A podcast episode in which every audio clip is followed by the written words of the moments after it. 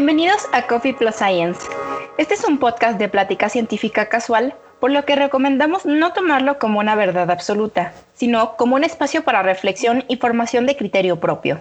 Además, que este será una oportunidad para dar visibilización de mujeres en ingeniería. Los episodios del podcast saldrán cada dos semanas, los días viernes a las 12 pm hora del centro de México. Hola, ¿cómo están? Yo soy Daniela Hernández, estudiante de cuarto semestre de Ingeniería en Mecatrónica. Y yo soy Elena Ramírez, también estudiante de cuarto semestre de Ingeniería Mecatrónica. Ambas pertenecemos al grupo Women's Plus Technology. Women's Plus Technology es un grupo estudiantil enfocado en concientizar acerca de la brecha de género dentro del área de STEM. Buscamos motivar a las niñas a acercarse al área de ciencias y trabajamos para que las actuales estudiantes STEM se sientan cómodas y en comunidad. El día de hoy nos complace presentarles a nuestros invitados de este primer episodio. Tenemos a la doctora Claudia Pérez Lezama, que es originaria de Puebla y cuenta con una trayectoria de más de 15 años como docente, impartiendo materias de programación, redes, ingeniería de software y matemáticas en universidades como el TEC de Monterrey, la Universidad de las Américas, la Universidad Madero y la Universidad Politécnica Metropolitana del Estado de Puebla. Tiene 11 años de experiencia laboral en empresas de tecnología como Motorola, T-Systems, HP y Volkswagen, en donde se desempeñó en puestos de consultoría desarrollando sistemas computacionales. Ha sido coordinadora local del campamento Patrones Hermosos que se realiza cada verano en el Tecnológico en colaboración con el MIT, con el objetivo de acercar a chicas de preparatoria a la computación y las ciencias. Es mentora en la iniciativa Mujeres Líderes en STEAM, donde apoya a las alumnas de preparatoria en temas de ciencia y es parte del Comité de Mujeres en Ingeniería y Ciencias, grupo de profesoras del Tecnológico, cuya misión es establecer protocolos y políticas de equidad de género en la Escuela de Ingeniería a la que pertenece. Por otro lado, tenemos a Víctor Alfonso Macera Osorio, un estudiante de tecnologías computacionales del Tecnológico de Monterrey, siendo orgulloso creador de la distinción Líderes del Mañana y actual miembro del equipo de desarrollo de proyectos sociales TreeHack en la Universidad de Stanford. Apasionado por las tecnologías, el arte y la combinación de estas para servir a la sociedad, Víctor ha dirigido múltiples proyectos de acción social que le han brindado reconocimientos por parte de la Iniciativa de Transparencia y Anticorrupción del Tecnológico de Monterrey y el Google Developer Students Club. Amante de la lectura, el cine y la filosofía, además de conocer y aprender cada día algo distinto. Bueno, como introducción, eh, ¿Sabían que 8 de cada 100 mujeres en México estudian ingeniería? Y de cada 10 ingenieros, solo 2 son mujeres. Wow, y esta información me parece muy fuerte y como que muchas veces nosotros sabemos que son menos mujeres las que estudian ingeniería, pero no lo tenemos tan claro y verlo en números me parece algo muy diferente. Sí, totalmente. Creo que es una situación que a veces como que pasa desapercibida por todos nosotros y es solamente como cuando estás en estos zapatos, cuando estás como en grupos reducidos que puedes notarlo. Principalmente yo me he dado cuenta de esto cuando hicieron el grupo de mecatrónica, el grupo de WhatsApp. Dije, somos poquísimas niñas a, con, a comparación de todos los niños que hay. Y la verdad creo que la mecatrónica es una ingeniería muy interesante y me encantaría que muchísimas más mujeres y niñas se interesaran en todas estas áreas, pero queremos conocer un poquito de la perspectiva de la profesora. ¿Cómo fue que decidió estudiar una carrera relacionada con STEM y cómo era visto estudiar algo parecido para una mujer en su momento? Pues buenas tardes, Dani y Andrea, muchas gracias por la invitación. Pues miren, eh, yo inicialmente me quiero remontar un poco a mi infancia y la verdad es que yo era una niña muy tímida, pero algo que me encantaba muchísimo era la lectura y las matemáticas. Entonces, eh, primaria, secundaria y preparatoria eh, siempre fui bastante tímida, pero con ese gusto por las matemáticas. Y de repente, bueno, cuando nos empezaron a hacer nuestros, nuestros test para saber a, qué carrera deberías enfocarte en, en, orientación vocacional, pues resultó que era para las matemáticas. Y, pues sí, la verdad es que sí me encantaban, pero yo decía, bueno, no quisiera eh, eh, estudiar matemáticas puras, yo quisiera una matemática aplicada. Y fue justo cuando vino el boom de la computación. La computación, como ustedes saben, pues es realmente matemática aplicada. Y entonces fue algo que me, que me a lo que me acoplé perfectamente, me encantó, porque era eh, una manera de desarrollar las matemáticas a través de esa computadora, ¿no? Entonces fue, fue bien interesante eh, entrar a la Facultad de Ciencias Físico-Matemáticas en ese entonces y éramos, la verdad es que éramos pocas mujeres. Éramos, este, eran grupos grandes, de 40, de 50 personas y, y, a lo mejor 10 éramos mujeres. Pero se fue dando como poco a poco ese, ese gusto por, por la computación y ese gusto por socializar un poco más y ese gusto por la programación. Y pues bueno, este, de ahí en adelante, pues fue lo que me estuve desarrollando hasta ahorita que lo que, lo que estoy trabajando es como en redituar un poquito eh, esto que aprendí en la universidad y cómo compartirlo con los, con los alumnos, ¿no? A mí me gusta mucho eh, siempre platicarles un poquito a los alumnos de, cómo fueron estos orígenes de la computación, eh, por qué es importante la computación en todas las áreas de la, de la, de la ingeniería y, siempre pues los motivo a aprender un poco más, ¿no? A, a meterse un poco más. Pero fíjate que tristemente he visto que eh, actualmente hay menos niñas. Hay niñas que a lo mejor tienen las bases de las matemáticas, tienen, tienen ganas de, de salir adelante, pero no se arriesgan, ¿no? y consideran que la ingeniería es muy difícil y todavía la computación un poco más, ¿no? Entonces es bien importante que, que nosotros que estamos este, frente a los grupos los, las motivemos y les digamos que, que sí se puede. Simplemente hay que, que pensar, que soñar y prepararse muchísimo para que puedas este, lograr una carrera en, en esta área no, no es imposible. Simplemente hay que tener disciplina y, y ponerte metas a corto, mediano y largo plazo.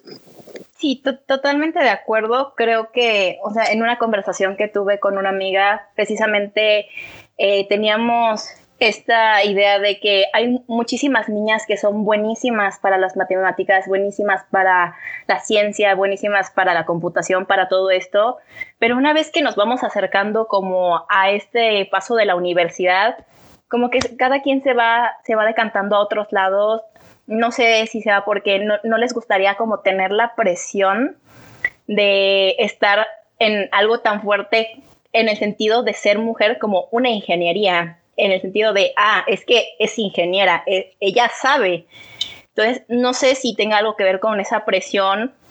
La verdad creo que es, algo bastante interesante al darse cuenta de que realmente no es como que la mujer no sepa o que, que desde chiquitas simplemente digamos no matemáticas, no ciencia, no nada, sino que muchas veces somos muy buenas, pero conforme vamos creciendo perdemos esas ganas de estar en la ciencia a mí la verdad me gustaría saber por qué. No sé si usted tenga alguna perspectiva acerca de esto. Fíjate que, que, ahorita que lo comentas, este, me viene a la mente que muchas veces, porque te comento que yo fui directora de carrera este, en algunos semestres en, en, la universidad y yo, yo platicaba con los papás. Y sabes que, que muchas veces somos los papás los que les ponemos la traba a las hijas, porque normalmente cuando tienes un hijo que quiere estudiar, un hijo varón que quiere estudiar ingeniería, para el papá o para la mamá es como, claro, mi hijo va a ser ingeniero. Pero cuando tienes una hija que quiere estudiar ingeniería, a veces le dices, y me ha tocado oírlo de papás, no, hija, eso es para hombres, no, hija, va a ser muy complicado para ti, este, mejor estudia algo más, más soft, ¿no? Más, más suave, este, esto no, esto te va a traer mucho trabajo. Entonces, fíjate que eh, yo creo que a quien tenemos que convencer también muchas veces es a los papás. Los papás traen una idea de lo que es un ingeniero y no se dan cuenta, no abren un poco la mente para decir, oye, mi hija tiene toda la capacidad de poder hacerlo. Y entonces me he encontrado con esa, con esa barrera de parte de los papás de por qué mi hija no debería ser ingeniera. Y yo afortunadamente, recordando esto, pues mis papás siempre me alentaron. sea, mi mamá fue la que me dijo, lo que tú quieras estudiar, te vamos a apoyar, no importa lo que sea. Entonces depende mucho de los papás el impulsar a sus hijas y depende también de las niñas como hacerle ver al papá eh, que esa es su vocación. Finalmente, si tienes esa pasión por la ingeniería y ese gusto, eh, lo vas a lograr. No importa que en el grupo a lo mejor son muchos más hombres que mujeres, no importa. Entonces, eso es una, una algo importante. Las niñas tienen que eh, hacer valer su, gusto y su pasión y convencer a sus papás. Y los papás tienen que olvidar ese estereotipo de lo que es un ingeniero. Entonces, eso sería algo muy importante. todo esto de cómo la familia también influye entre las decisiones que pueden tener las niñas en lo que quieren estudiar. Y, bueno, Víctor, esta pregunta es para ti. Eh, ¿Qué tan difícil fue para ti decidir que querías estudiar una ingeniería? Eh, ¿Qué pensó tu familia? y si tuviste algún impedimento en querer estudiarla por ser hombre. Uf, excelente pregunta. Muchísimas gracias, Dani. La verdad es que es una historia muy interesante porque yo inicialmente estudiaba artes, ¿no? Este, yo me decanté por la ingeniería tiempo después, pero originalmente digo, como bien comenta la profesora, es mucho más alentado dentro de los varones que estudies una ingeniería. Igual yo tuve la fortuna, la enorme fortuna y bendición de que mis padres siempre me apoyaron en todo momento, ¿no? Ya sea decisión que me fuera artes, que me fuera ingeniería, todo bien. Pero aquí lo que yo noté muy interesante fue en realidad, um, no fue tanto la presión de mis padres, sino de mis profesores en preparatoria. Yo me acuerdo que yo siempre sido muy buena en matemáticas, me ha gustado mucho.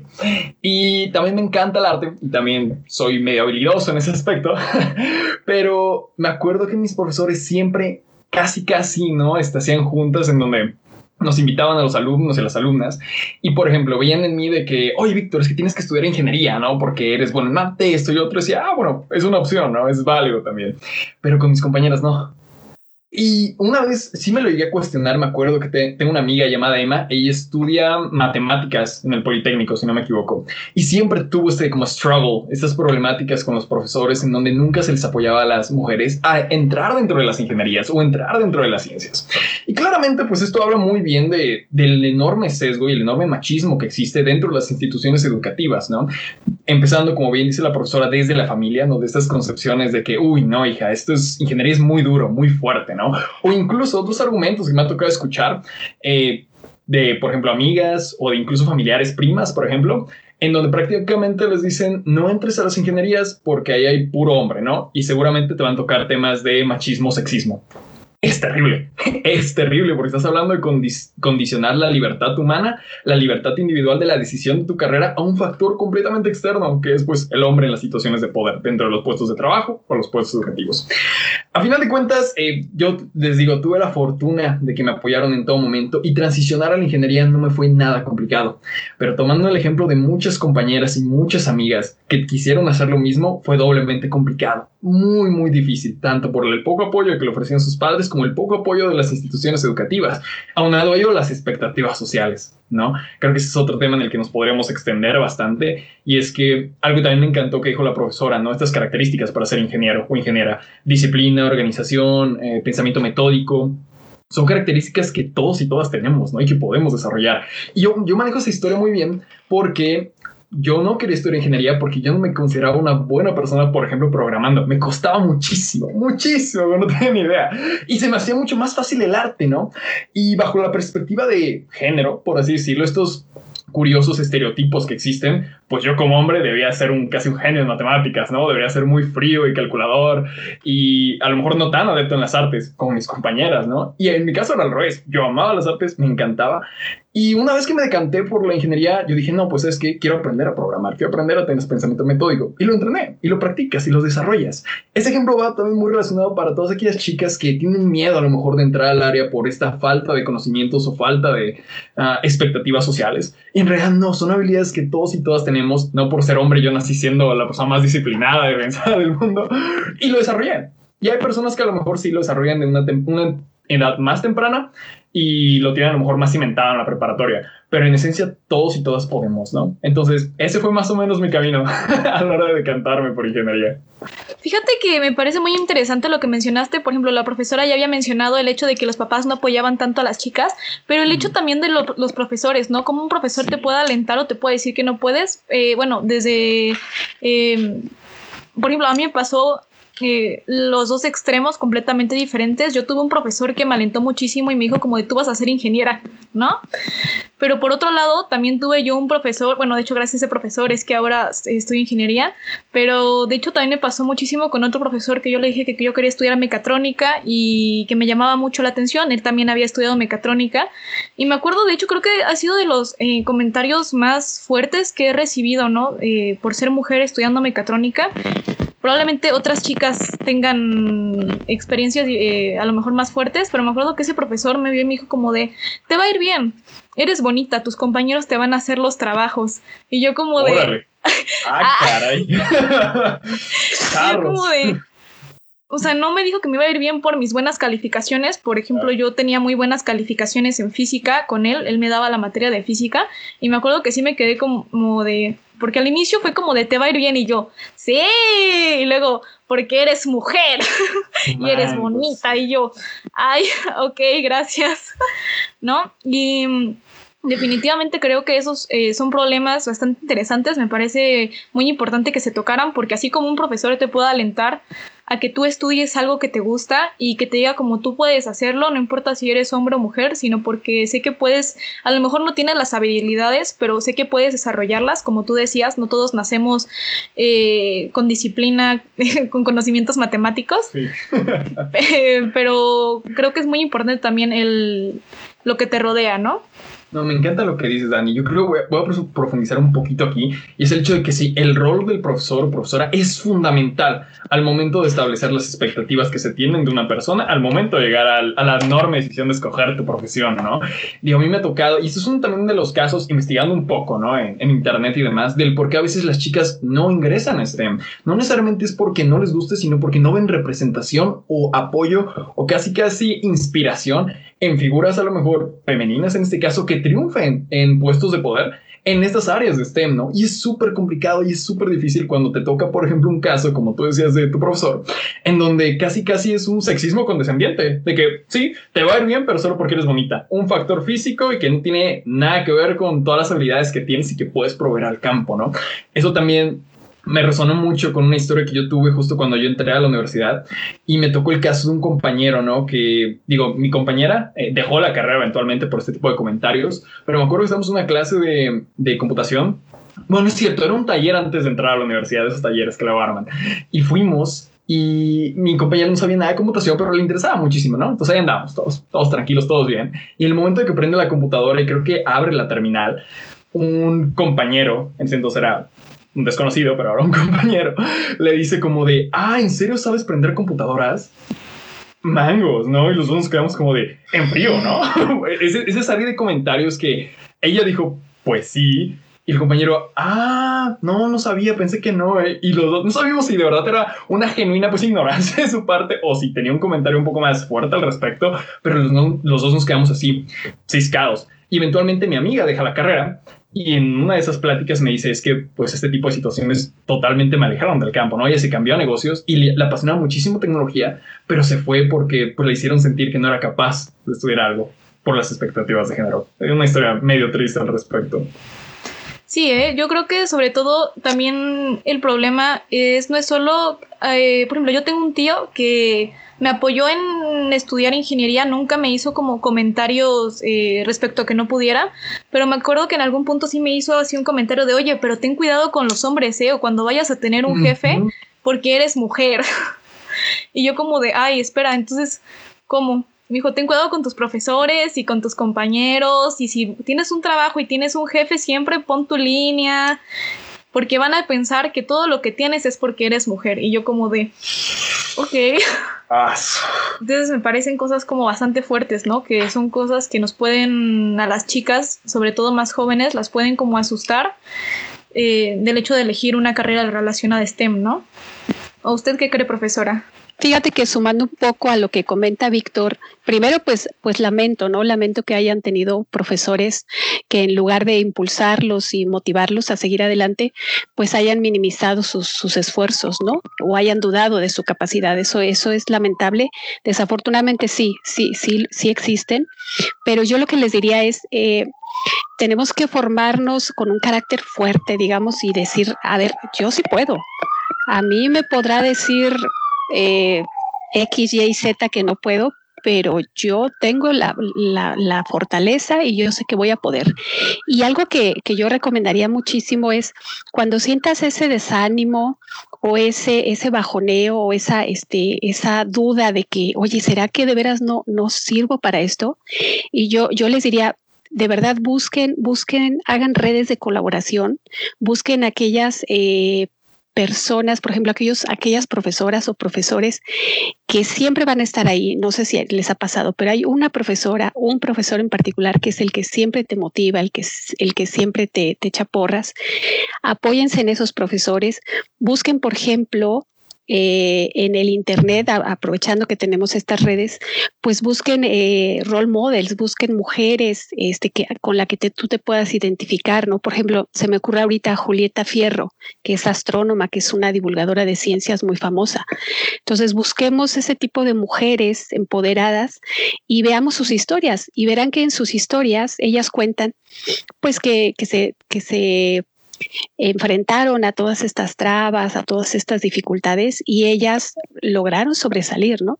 Eh, les cuento, por ejemplo, rapidísimo, hay una profesora que está en Texas State University, se llama la doctora Araceli Martínez. Fíjense que esta, esta doctora, eh, ella es mexicana, pero dice que se fue como migrante junto con sus papás y que ella trabajaba en el campo pero que ella decía, yo quiero estudiar, o sea, yo quiero salir adelante.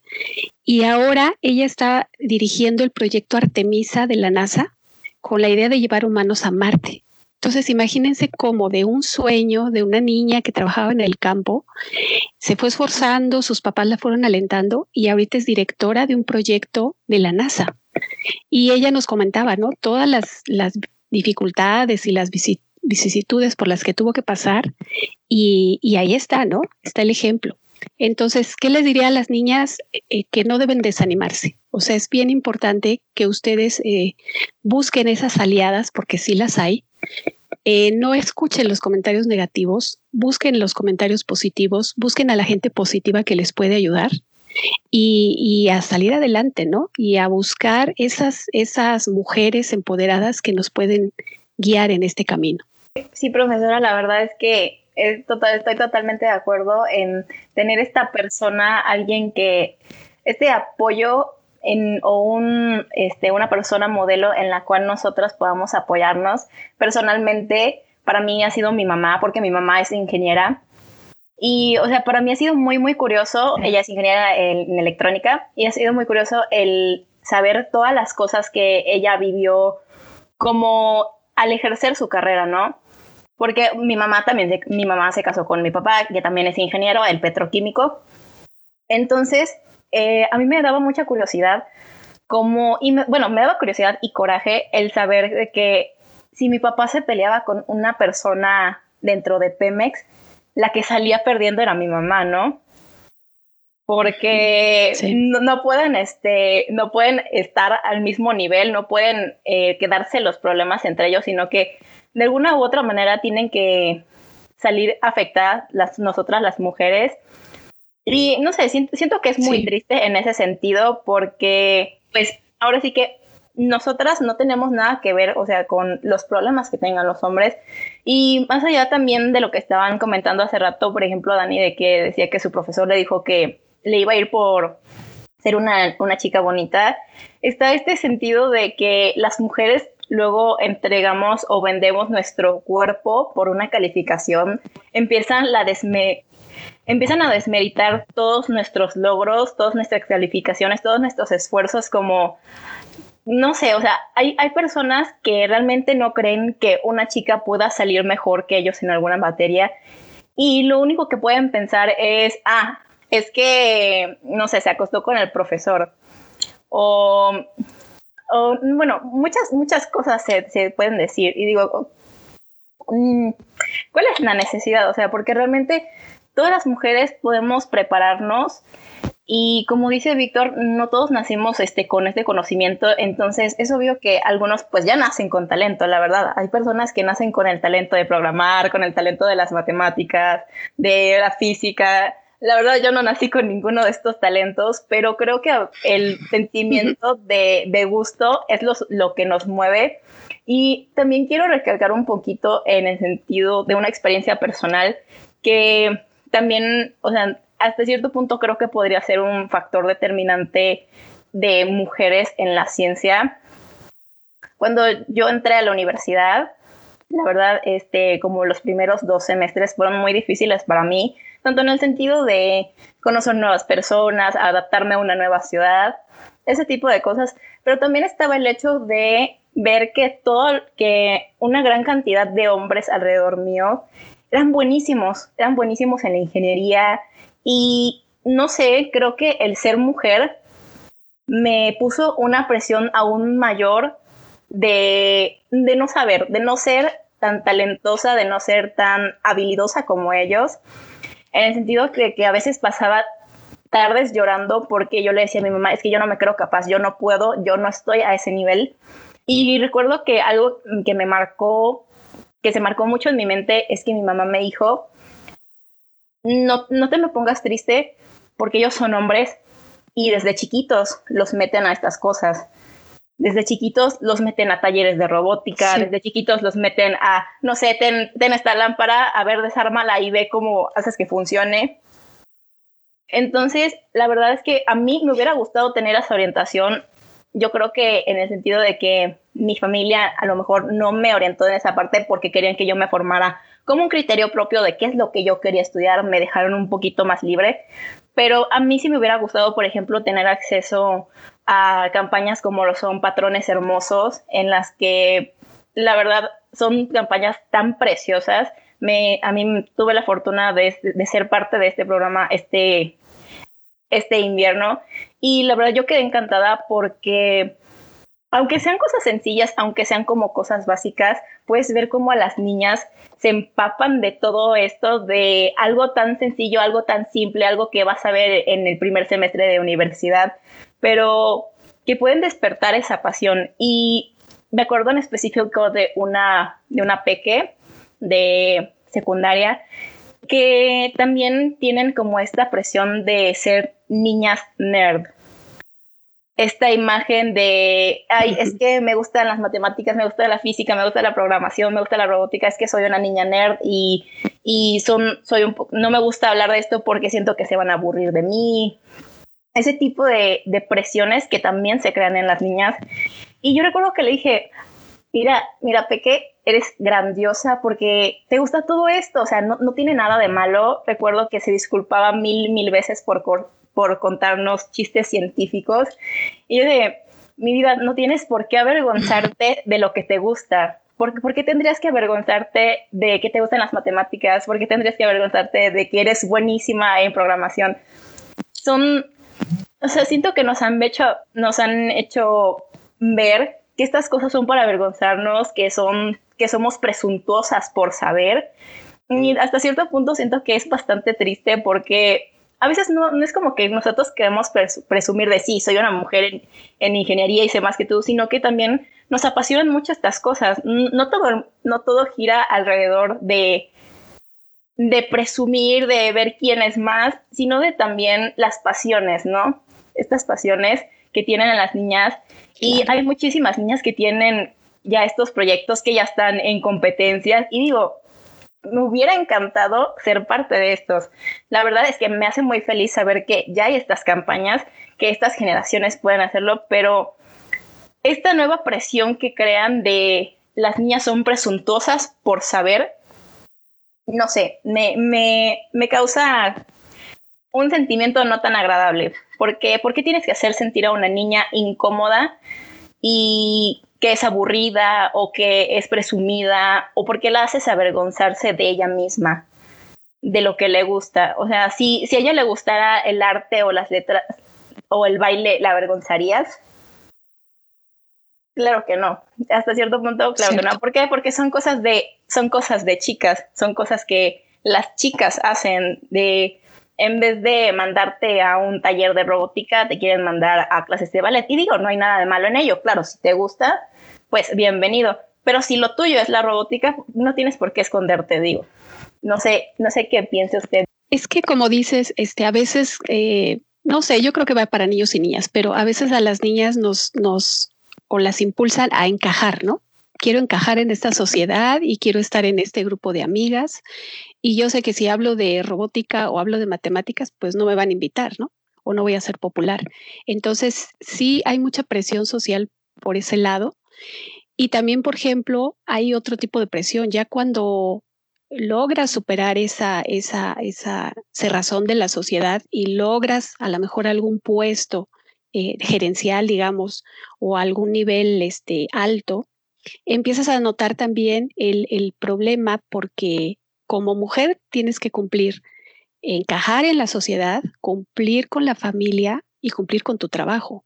Entonces tienes todavía una, una carga más complicada. Por ejemplo, ahorita en pandemia, eh, yo platicando con mis colegas hombres, me dicen, pues para mí no ha cambiado nada. O sea, yo hago mis tareas, hago mis investigaciones, cuando tengo que bajar a comer como y ya, ¿no? Y hablo con mis colegas mujeres y me dicen, no, a mí se me ha duplicado el trabajo porque no solo es eh, dar las clases, preparar, hacer las juntas, etcétera, tengo que hacerme cargo de la casa, de la comida, de los hijos, porque ahora los hijos también están tomando clase ahí con uno. Entonces se ha duplicado la carga y no la no lo ve, no veo ese equilibrio, no veo es todavía aún ahorita todavía no veo esa equidad. Yo creo que en generaciones como, como la de Víctor, en generaciones jóvenes, eso ya se va a estar empezando a, a nivelar, pero en mi generación todavía está muy cargado el trabajo hacia la mujer y todavía está el tema social muy fuerte de que tienes que encajar, ¿no? No puedes eh, aparentar o no puedes ser más inteligente que tu esposo, porque entonces, eh, pues no te va a querer, ¿no? O sea, se supone que el hombre tiene que ser siempre más, un poco más arriba y es el que tiene que ganar incluso más dinero y es el que tiene que tener un puesto más alto que tú. Entonces, sí, sí es importante que con estas nuevas generaciones, a ver si ahorita nos platica Víctor, si esta perspectiva ha cambiado, ¿no? Creo que a, mí me tocó vivir una etapa eh, más complicada porque aquellas mujeres que empezaban a lucir o a sobresalir eran como limitadas, ¿no? Como jaladas hacia abajo, ¿no? No puedes sobresalir más allá de tu esposo, ¿no? Por ejemplo. Pero creo, afortunadamente, y lo veo con los jóvenes, creo que esto está cambiando y creo que eh, se está abriendo un panorama eh, maravilloso para las niñas de ahora. Eh, el ver, por ejemplo, a estas chicas de, del campamento de patrones hermosos, y yo también digo, wow, o sea, ¿por qué no tuve esa oportunidad cuando yo era niña, no? Entonces se están abriendo puertas, se están abriendo poco a poco, vamos trabajando en eso, pero creo que el futuro que viene es, muy promisorio.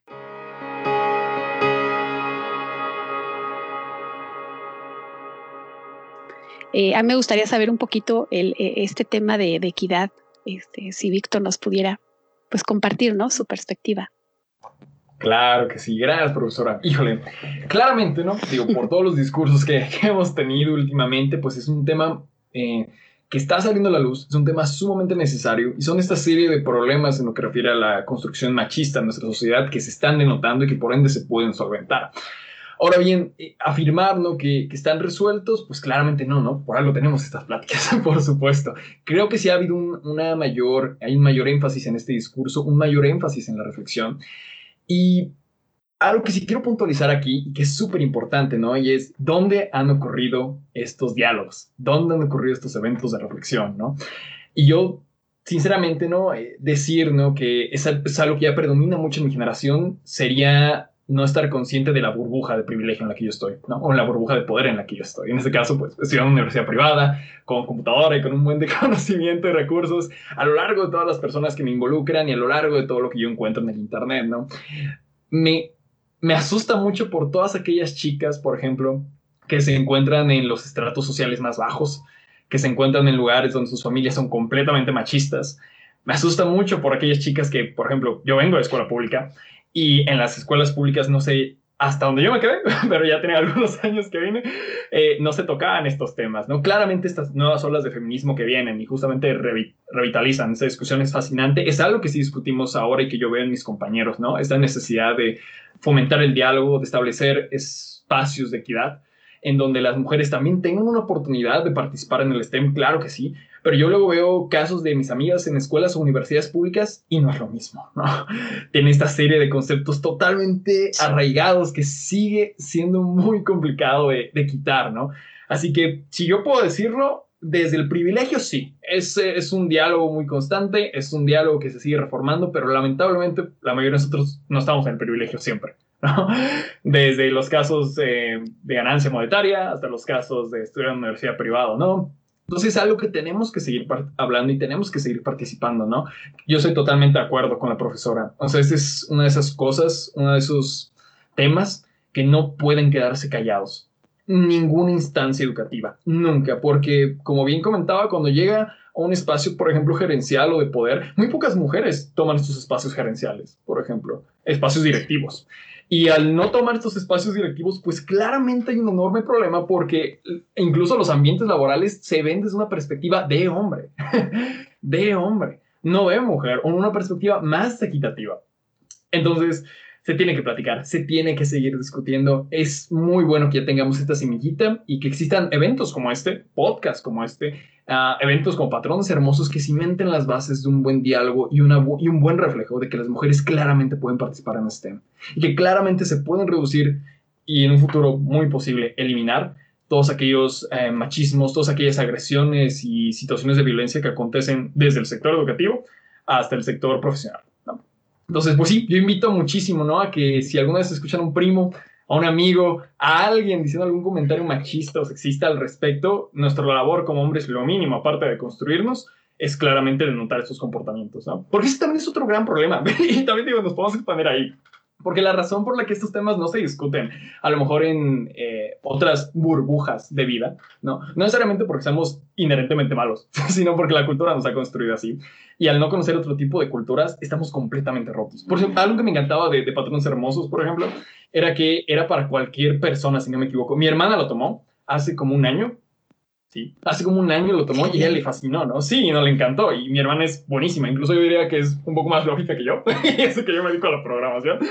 Pero Angie es súper puntual, ¿no? En lo que hace. Y estaba muy orgulloso y me encantó. Y me encantó que me compartiera también las experiencias de sus amigas, ¿no? Que tenían muchos eh, por así que rangos de vida, ¿no? Y lugares de donde provenían. Y eso está excelente porque abren la oportunidad de que no solo personas dentro del privilegio puedan tener toda esta serie de, elementos que son sumamente necesarios, sino cualquier persona. Entonces, de ahí nace la necesidad de crear este tipo de proyectos sociales, ¿no? En todos los ámbitos y principalmente en los públicos o en aquellos sectores de la sociedad que son más vulnerables y donde, genuinamente, y seguro eh, Hele y Dani no me dejarán mentir, es donde más predomina el machismo.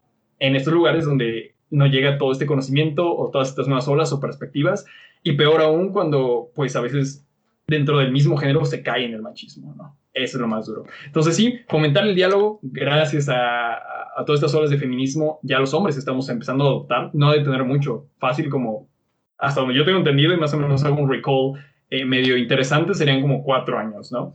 Pero hay personas que apenas tienen este diálogo hace uno o dos años, o incluso menos, ¿no? Hace meses. Entonces, seguir luchando por ello, ¿no? Más allá de nuestras esferas de poder y qué bueno que ya se está platicando. Me parece muy interesante esto que mencionas de hablar sobre todo sobre eh, nuestro privilegio, el privilegio en el que vivimos nosotros, y porque me parece muy interesante. Por ejemplo, en Patrones Hermosos, eh, de hecho, me tocó escuchar una plática que tuvo una chica llamada Katsuri, de estudiante de Harvard, con las chicas, ¿no? De, de diferentes partes de Latinoamérica. Y me acuerdo que ella le preguntaron mucho que cómo se había sentido, ¿no? Estudiar este, una ingeniería, me parecía que estudiaba física siendo mujer. Ella ahorita estaba haciendo un doctorado, me parece. Y me acuerdo que ella decía como de muchas veces que no teníamos que pensar tanto en el hecho de ser mujeres, sino en el hecho de qué nos falta para ser mejores, ¿no? Pero me parece que eso, que la perspectiva que ella puede tener de estudiar eh, algo relacionado a STEM siendo mujer es obviamente muy diferente a lo que podemos tener la perspectiva de nosotras viviendo en México, ¿no? O viviendo en cualquier parte de América Latina, porque me parece que las mujeres aquí tenemos muchos estereotipos y también muchas em, cosas que nos impone la sociedad, ¿no?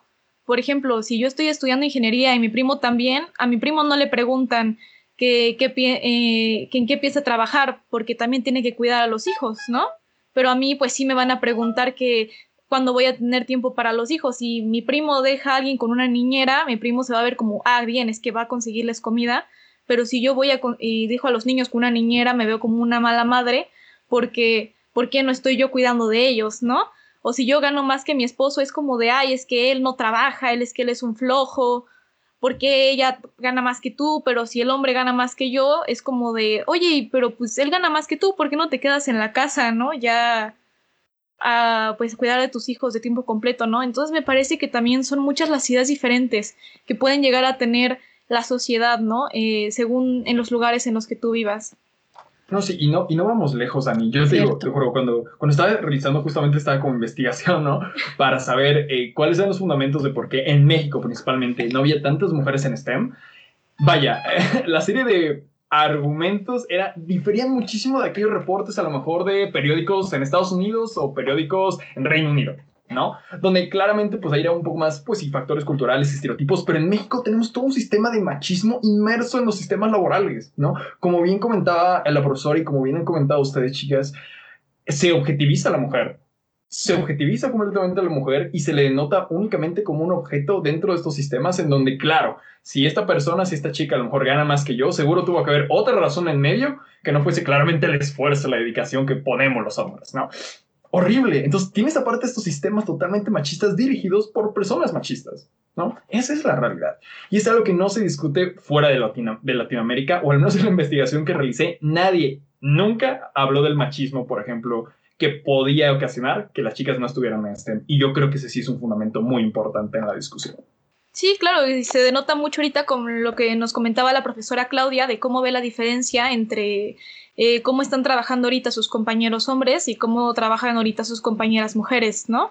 Sí, ha estado terrible. La verdad es que con esta pandemia, eh, e incluso la producción científica, o sea, tú ves eh, que mis, yo platico con mis compañeros y ellos ya sacaron dos, tres artículos y dicen, ¿y ustedes cuántos han sacado? Pues no, o sea, quedamos a la mitad de uno. ¿Por qué? Porque el trabajo en casa se ha duplicado. Y es no solo este, la clase, no es la hora clase, sino es prepara las juntas, prepara la clase, ve que el hijo haya cumplido con la tarea, haz la comida, etcétera. Y es ahí cuando dices, oye, pues no, es, no estamos siendo equitativos, porque tanto tú te estás sacrificando al estar en casa como yo, ¿no? Entonces, el trabajo debería ser equilibrado para ambos y, repartido, ¿no? Y ahí, bueno, ya yo creo que nosotras, eh, bueno, me incluyo porque yo soy mamá de un chico de 20 años, es importante que nosotras como, como mamás eh, les digamos, ¿sabes qué? Tienes que ayudar. Tenemos que ayudar y a ti te toca hacer esta labor en casa y a ti te toca hacer esta otra. y y lograr ese equilibrio, ¿no?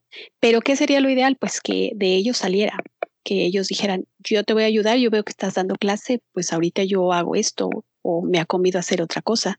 Pero sí, sí es, es triste, como dice... Eh, como dicen, este, es, es, es complicado salir de la burbuja. Yo les cuento, por ejemplo, hace algunos tres años, yo estuve en un programa que se llama Mil Mujeres, Mil Sueños. Este programa era muy bonito porque se trataba de traer eh, bueno, era una asociación este, de Estados Unidos, era una, una fundación, y lo que querían era traer niñas de, no de la no de la capital, no niñas de un sector privilegiado, sino más bien, más bien niñas eh, con muchas ganas de aprender, pero con mucha necesidad. Y se las traían, fíjense, se las traían de Tehuacán, de Tepeji de Rodríguez, de, de, de diferentes municipios se las traían cada ocho días, o sea, les pagaban el, viaje para venir aquí a Puebla y aquí les daban cursos, les daban cursos pues de empoderamiento, cursos de ciencias, cursos de matemática, de física, les traían ponentes, este, había conferencias y al final las mejores se iban a un campamento final en Nueva York. Entonces estaba padrísimo el evento. A mí me invitaron a darles una conferencia y la verdad fue bien triste porque ahí me contaron sus historias estas niñas y una de ellas me decía, ¿sabe qué, Miss? Para que a mí mi papá me deje venir a Puebla a tomar el curso, tengo que dejar la comida y el quehacer hecho de la casa. Entonces ella el viernes toda la tarde y toda la casi la noche del viernes se la pasaba limpiando la casa y dejando la comida para que el papá le diera permiso de venir, ¿no? Otra niña tenía pues ya un bebé y también me decía, ¿sabe qué? Es que este, no me dejan venir porque yo tengo que asegurar que el, niño ya tenga todo lo que necesita, que, este, que mi tía me lo quiera cuidar y entonces es como me dan el permiso de venir. Y ahí es cuando te, te abres a la realidad del país y es cuando, cuando ves, por un lado, las ganas de estas chicas por, por salir adelante y, y por otro lado ves eh, pues la cerrazón, ¿no? De, de, la familia de decir, no, o sea, tú no, no vas a sobresalir, tú te vas a quedar aquí y tú vas a ayudar en casa y se acabó, ¿no? Entonces sí necesitamos salir de la burbuja, sí darnos cuenta de esas otras realidades en México y que están aquí bien cerca, ¿eh? Estas son niñas que venían de Atlisco y etcétera, y, y con toda esa problemática. Aún así, fíjate, hacían todo lo que había que hacer y ellas llegaban puntualitas a su curso. O sea, a mí ese programa me encantó y, y, y me deja un, un, un sello en el corazón porque digo, tengo, tenemos que ayudar, o sea, nosotros desde nuestras posiciones de privilegio tenemos que ayudar a que estas niñas logren salir de esa, de esa sinergia de la familia, logren romper esos, esas cadenas, porque si ustedes se dan cuenta, cuando una niña, cuando una chica triunfa, hace triunfar a la familia. O sea, a partir de ahí, ella es un parteaguas para que sus hijos sean mejores que ella y para lograr sacar a la familia de, de, las pobrezas y de, de, todo lo que están este, inmersos, ¿no? Entonces, una vez que tú logras sacar a una niña de, ese, de ese círculo vicioso, este, esta niña va a hacer todo por sacar a su familia y todo por devolverle a la comunidad. Entonces, sí es importante que, que sigamos impulsando este, a, estas chicas, que logremos llegar a este tipo de comunidades y que logremos eh, romper estas cadenas, ¿no? Porque eso al final va a repercutir en una mejor sociedad, más equilibrada, más equitativa. Totalmente de acuerdo con lo que dice profesora. Creo que una de las mejores cuestiones que tenemos como personas es siempre cuestionarnos acerca de nuestro privilegio. El yo decir que nunca he vivido una situación en el TEC y que por eso todo está bien en ingeniería con las mujeres es mentir abruptamente, es darle una escupida a todas esas niñas que no tienen la oportunidad. Porque digo, o sea, no es, tan solo que a veces no tengan la oportunidad, sino que también se les condiciona, se les condiciona el acceso al conocimiento. Y la verdad es una situación muy triste si nos lo ponemos a pensar profundamente, el por qué le vas a condicionar a una persona el conocimiento, independientemente del área que sea, ya sea STEM, sean de las artes, de la literatura, de lo que sea, ¿Por qué, ¿Por qué buscamos condicionar este conocimiento? No, no sé, no sé qué, qué pasaba a lo mejor en generaciones anteriores en el sentir de que por lo menos, o sea, por lo menos mi familia, todo lo que sea de la escuela me dicen que sí, porque dicen, todo lo que tú quieras aprender mm. está perfecto, está perfecto que tú quieras seguir aprendiendo por fuera, que quieras unirte a muchos proyectos, pero hay muchas niñas, hay muchas familias que no tienen esta, esta percepción de, de que el conocimiento es importante, de que la educación es importante. Claro que a lo mejor la educación no nos hace ser exitosos al 100, mucho se ha comentado acerca de esto, pero no, ¿por qué le vamos a negar esa oportunidad a alguien que lo quiere? Y creo que es una tarea muy, muy difícil el llegar a estas comunidades, no tan solo como tal por, tener, por no tener los recursos, sino como dice Víctor y también usted acerca de todo el machismo que tenemos como sociedad, todo este machismo como sociedad mexicana que personalmente como feminista es bastante triste y es bastante eh, curioso también verlo como una feminista que estudia ingeniería.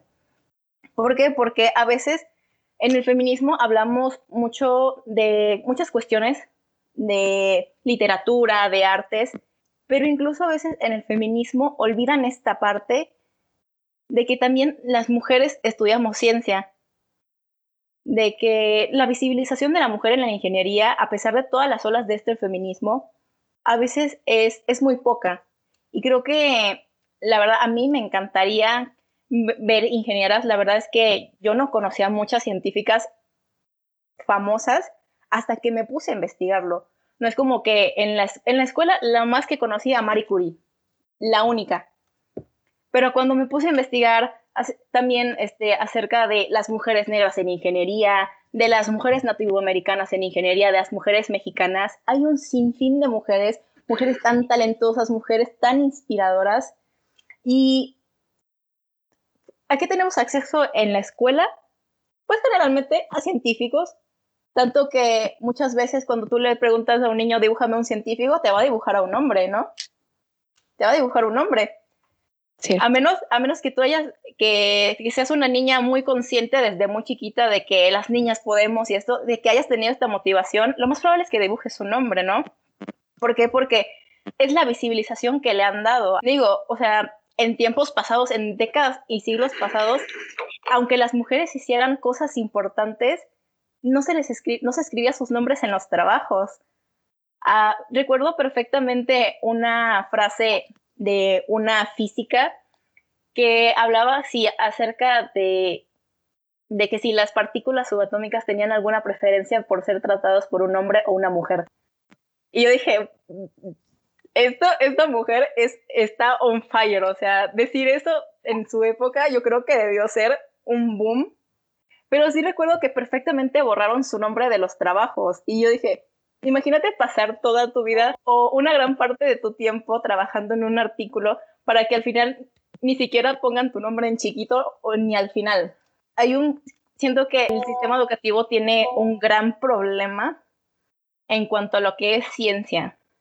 Hay muy poca visibilización de mujeres y hay mujeres que han hecho cosas extraordinarias, tan inspiradoras, que yo creo que si a lo mejor hubiera conocido más, no sé, a lo mejor me hubiera metido alguna ciencia pura, no sé, me hubieran inspirado muchísimo. Pero mira, afortunadamente con este tipo de foros, pues estamos poniendo un granito de arena, ¿no? Yo creo que este tipo de foros, hacer más visible este, la situación, eh, abrir más espacios. Eh, no sé si ahorita, por ejemplo, ustedes saben que el 11 de febrero se conmemora el Día Internacional de la Mujer y la Niña en la Ciencia.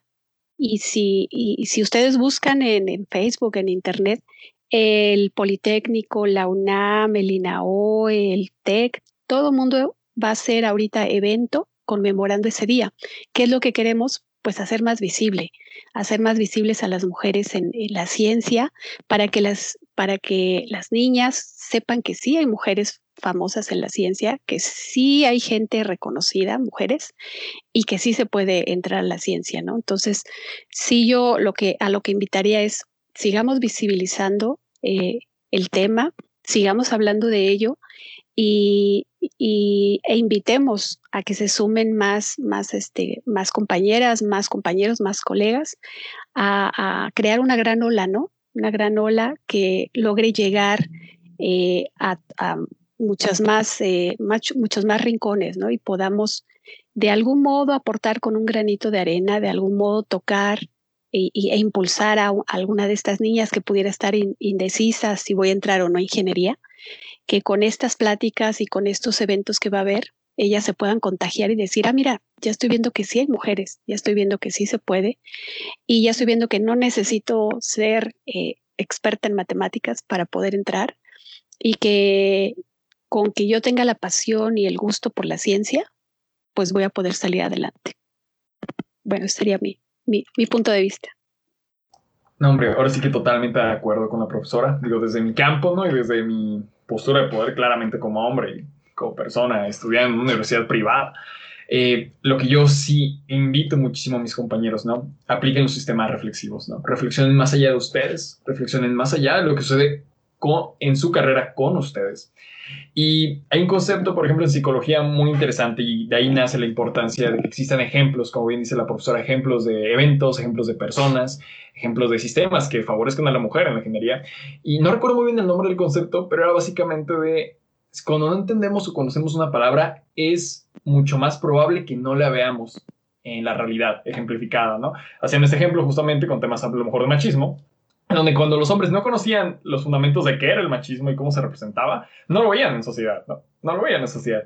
Entonces yo invito muchísimo a que las personas, hombres en este caso, se informen muchísimo de todo lo que sucede alrededor de las ingenierías, de todo lo que sucede alrededor de las mujeres partícipes en ella, para que se den cuenta de pues lo mal que estamos, lo mal que estamos en todas las instituciones, tanto educativas como profesionales, y que aporten su granito de arena a través de la deconstrucción, pero a través de, si en algún caso están en posturas de poder, permitan que más personas accedan a esas posturas de poder y generen un espacio mucho más equitativo para todos y todas, ¿no? Y claramente, pues, invitar a las chicas, ¿no?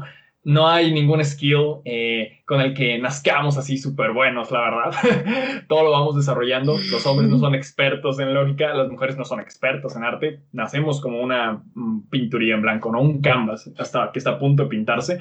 Píntense, ¿no? No tengan miedo de experimentar, no tengan miedo de vivir Claro, los recursos varían, las oportunidades difieren de cada, de cada persona, pero aviéntense. Como bien dice la profesora, hay programas, no tantos como nos gustaría, pero hay programas que ya lo hacen. Únanse a esos programas, no tengan miedo, busquen estas redes de apoyo. A mí me encantó eso que dijo la profesora. Y encuentren estos ejemplos claros de superación y pónganse a la disposición de que claro que pueden aprender, claro que pueden saber lógica, claro que pueden aprender matemáticas, química, física, vaya, lo que ustedes quieran mientras exista la motivación y la disciplina para ello. No hay skills que solo sean de hombres o mujeres, solo hay skills, solo hay habilidades, Así de sencillo. Y pues sí, agradecer estos espacios también, ¿no? Y ver, por ejemplo, entonces aquí mis compañeras y mi profesora, ejemplos de personas que están sobresaliendo en la ingeniería. Así de sencillo, ¿no? Entonces, pues también agradecer estos espacios que existen para poder comunicarlo. Creo que es importante reconocer que tanto tú, Víctor, como la profesora, como nosotras, tenemos un papel muy importante en lo que es esta lucha de la visibilización con las mujeres, el brindarle a las niñas oportunidades de que conozcan, de que se empapen, de que se entinten en estos colores que son el STEM, estas ciencias, las ciencias exactas, tantísimas cosas, la tecnología.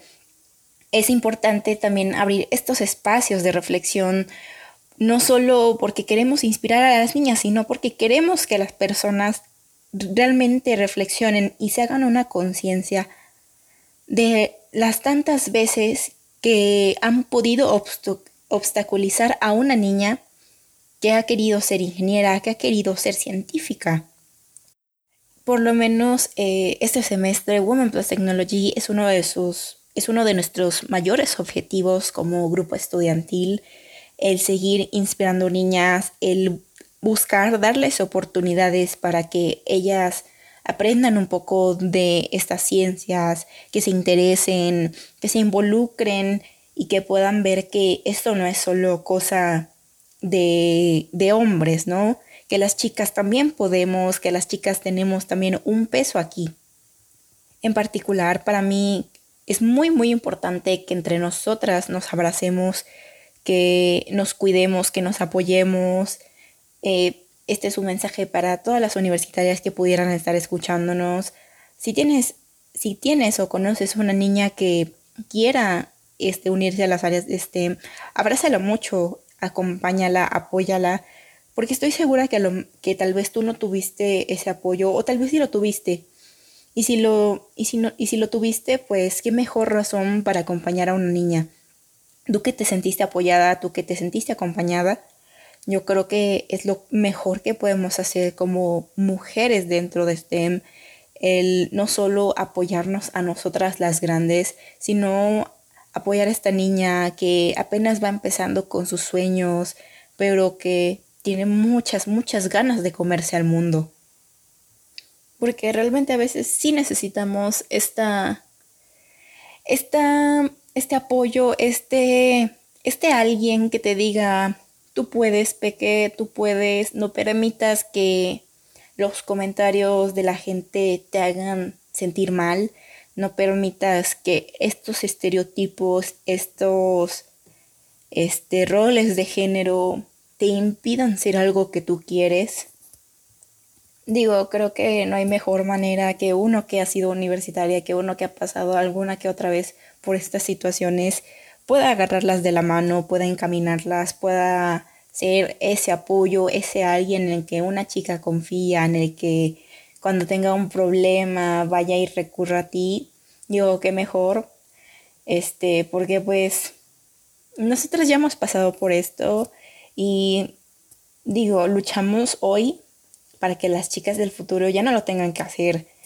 Mm, luchamos para que hayan más niñas hoy, para que se sientan incluidas en, en un futuro, para que todo esto tenga un mejor panorama. Ahora sí, muchísimas gracias tanto a Víctor como a la profa por haber estado hoy aquí y también a las personas que hoy nos escuchan. Eh, muchísimas gracias por todo y pues ahora sí que no queda nada más que despedirnos. Te recordamos que Coffee Plus Science eh, es un podcast que sale cada dos semanas los días viernes a las 12 pm. Muchas gracias por escucharnos.